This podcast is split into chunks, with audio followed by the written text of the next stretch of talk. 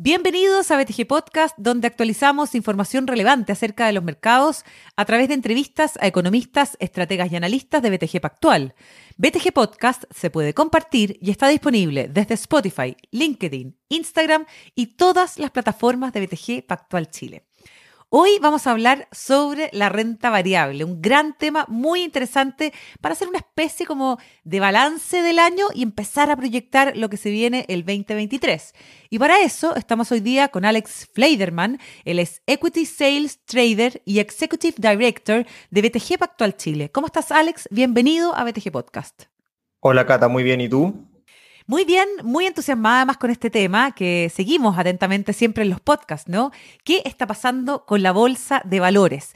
Estamos ya precisamente en el último trimestre, en el último tramo de este 2022 y es momento de hacer un recorrido, ¿no es cierto?, para mirar el año. ¿Cómo evalúas tú, Alex, el desempeño de la bolsa de valores chilena y cuáles podrías decir que fueron sus grandes hitos? El IPSA este año ha tenido un rendimiento muy bueno, eh, comparado con el resto de la bolsa en términos de moneda local. El IPSA este año ha rentado casi un 20% y en términos de dólares ha rentado un 7%. Si esto lo comparamos, por ejemplo, con Estados Unidos, donde su bolsa ha rentado en torno a entre menos 12 y menos 20%, ha tenido claramente una outperform con respecto al resto del mundo. Dentro de los hitos que tuvimos en Chile, fue el plebiscito que tuvimos en septiembre, donde el rechazo ganó con un amplio margen. También ayudó que la encuesta durante, durante todo el año mostraban que el rechazo podía ganar y eso hizo que los inversionistas locales y extranjeros estuvieran con un poco más de calma. Otro de los hitos que tuvimos en Chile fue que en marzo el presidente Boric asumió, donde en un principio se esperaba que su gabinete fuera un poco más de extrema izquierda, pero por ejemplo se eligió al ministro Mario Marcel en Hacienda, lo cual también trajo algo más de calma en el mercado. En 2022, la Bolsa de Santiago ha tenido ganancias que rondan el 20%, tú ya lo decías, mientras en otras partes del mundo, como el caso del S&P, ¿no es cierto? En Wall Street, eh, el número ha sido eh, el inverso, ¿no es cierto? Ha sido una caída del 20%. ¿Por qué ha ocurrido esto en Chile específicamente? Bueno, Cata, la principal razón es la polarización que tiene el IPSA estaba sumamente castigado desde el estallido social de octubre del 2019. Por ejemplo, si consideramos los años 2019, 2021, el IPSA tuvo una rentabilidad de menos 15.61%, mientras que en Estados Unidos rentó casi un 100%, y si esto lo comparamos con Brasil, este rentó casi un 20%.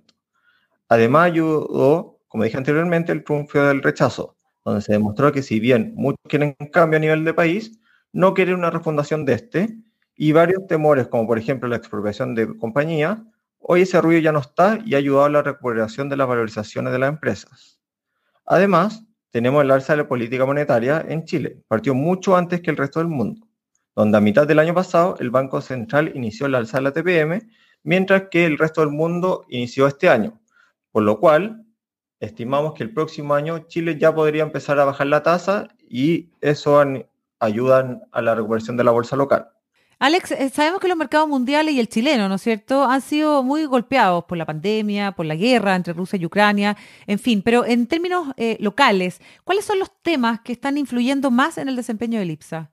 Hay varios temas, Cata. El primero son las discusiones que estamos viendo últimamente en el Congreso sobre la reforma tributaria y de pensiones, que tienen un gran impacto en el IPSA. También tenemos la discusión de que si va a haber una nueva constitución o no y qué mecanismo se ocupará esta vez. Para el inversionista, el peor escenario es la incertidumbre. Para poder, en el fondo, valorar las compañías, necesitan tener las reglas claras del juego. Y si no, prefieren buscar otro tipo de mercado. Otro de los temas importantes es saber si vamos a ser capaces de controlar la inflación. Como dije anteriormente, este ha sido un gran tema a nivel local y a nivel mundial. Si somos capaces de poder controlar la inflación y hoy día la, la presidenta del Banco Central dijo que podríamos ver en los próximos meses una baja de esta, el Banco Central podría comenzar a bajar la tasa de política monetaria y así reactivar la economía. Alex, ¿cómo ves la bolsa chilena para el próximo año, ya empezando como a mirar el año 2023? Si bien sabemos que la economía va, va a tener una contracción este último trimestre y al principio del próximo, vamos a ver una recuperación del segundo semestre. Pero todo esto ya está internalizado en las valorizaciones de las compañías. Esperamos que para el 2023 el IPSA cierre en torno a 6.300 puntos y si eso lo comparamos con el cierre de ayer, tendríamos un alza de 22%. Todo esto entendiendo claramente que a nivel país las discusiones que se están teniendo no van a ser peor de lo que se ha conversado y a nivel mundial la guerra, la guerra con Ucrania, la economía internacional sobre su alza de tasas y varios temas más, sea un poco parecido a lo que estamos viendo hoy día. Y así vemos claramente que el IPSA podría tener un muy buen desempeño el próximo año. ¿Cuáles serían los sectores que miras con buenas perspectivas para el próximo año, Alex? A nosotros nos gustan tres sectores. En primer lugar, recursos naturales, que vienen impulsados por la demanda y la descarbonización. En segundo lugar, real estate, que son los malls que cotizan en la bolsa local, o los cap rates que estamos viendo y la baja de tasas del Banco Central que ya muchos economistas estiman. Y por tercer lugar, utilities, por la valorización que tiene y por la disminución de riesgos políticos que vimos durante el último año. Por ejemplo, ya no, como dije anteriormente, ya no está el ruido de una expropiación de este tipo de empresas. Hay varias empresas que no solamente ahora, sino que ya desde hace un tiempo están repartiendo dividendos récords, ¿no es cierto? Eh, hay varias teorías respecto de por qué se está dando esto, ¿no es cierto?, en el mercado. ¿Cuál es la proyección en este sentido, Alex? ¿Y cuál es el impacto que esto tiene en definitiva en el mercado de capitales? En los dos últimos años hemos visto que muchas empresas chilenas han estado vendiendo sus activos, lo cual provocó que tuvieran utilidades extraordinarias. Por ejemplo, Colbún, cuando vendió su línea de transmisión, o bien esta semana que Entel anunció la venta de su negocio fibra óptica por casi 360 millones de dólares.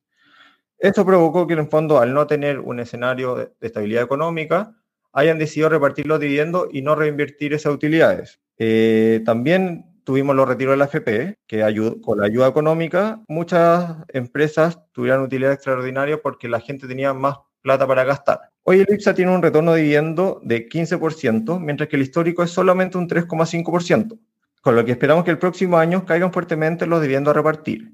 Y además creemos que varias empresas ya están mirando qué invertir el próximo año, por lo que las utilidades seguramente se van a ocupar en nuevas inversiones y esto es muy positivo para el mercado de capitales. Perfecto. Alex, eh, con precios así de castigados, ¿se abre la ventana para OPAs en el mercado local? En el último tiempo hemos visto varias empresas realizando recompra de acciones o a controladores aumentando su participación debido a que las valorizaciones están muy castigadas. A modo de ejemplo, el 72% de las empresas del IPSA están trazando bajo su valor libre. O sea, 21 de las 29 empresas que están en el IPSA están bajo su valor libre, con una PU también muy baja con respecto a su historia o comparables, lo cual claramente abre la posibilidad que puedan venir lopas. Para especificar un poco de ejemplo, el IPSA hoy está transando a una vez valor libro, con una PU de 6,4 veces y un EV-EBITDA de 6 veces, mientras que el histórico es de 15 veces, 1,9 veces y 9,5 veces respectivamente. O sea, en términos de evaluation, veo una bolsa muy castigada, con un alto potencial y con claramente esto abre posibilidades para que puedan venir OPA o bien los controladores aumenten su participación o empresas sigan con el poder de recompra. Perfecto, interesante. ¿ah? Bueno, eh, en la misma línea, ¿no? Pero hablando de IPOs, no, no hemos tenido IPOs en, años, ¿no es cierto? Y, a diferencia de otros países de la región como Brasil, eh, estamos bien al debe en esa materia. ¿Por qué se ha dado esto y qué podemos proyectar para el próximo año en materia local? El último IPO que tuvimos en Chile fue Sencochop el 2019. Ya han pasado muchos años de esto.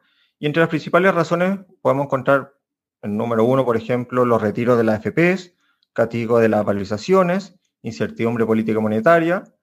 Todo esto ha perjudicado la, profundidad y el desarrollo del mercado de capitales. Se ha vuelto muy difícil que una empresa pueda realizar una IPO en Chile. Para el próximo año es difícil estimar si vamos a poder tener nuevamente IPOs o no, ya que todavía hay muchos temas por resolver. Por ejemplo, lo que hablamos antes, la nueva constitución, reforma tributaria, reforma de pensiones, sin todo esto, el mercado de capitales se debilita y se hace cada día más difícil de que una empresa pueda lanzarse en bolsa. Pero hay un hecho importante. La semana pasada, Price, que es una empresa exportadora de productos agrícolas, va a listarse directamente en el Nasdaq a través de un SPAC, siendo la primera empresa chilena en hacerlo. Hace algunos años, seguramente hubiéramos tenido a esta empresa listándose en Chile, pero esto se hace muy difícil con las condiciones actuales. Perfecto, muy bien, clarísimo. Alex Fleiderman, Equity Sales Trader y Executive Director de BTG Pactual Chile. Muchas gracias por haber estado hoy día con nosotros en BTG Podcast. No, muchas gracias a ti y que estés muy bien, Cata. Hasta pronto, Alex. Y ustedes, amigos, recuerden que BTG Podcast se puede compartir y está disponible desde Spotify, LinkedIn, Instagram y todas las plataformas de BTG Pactual Chile.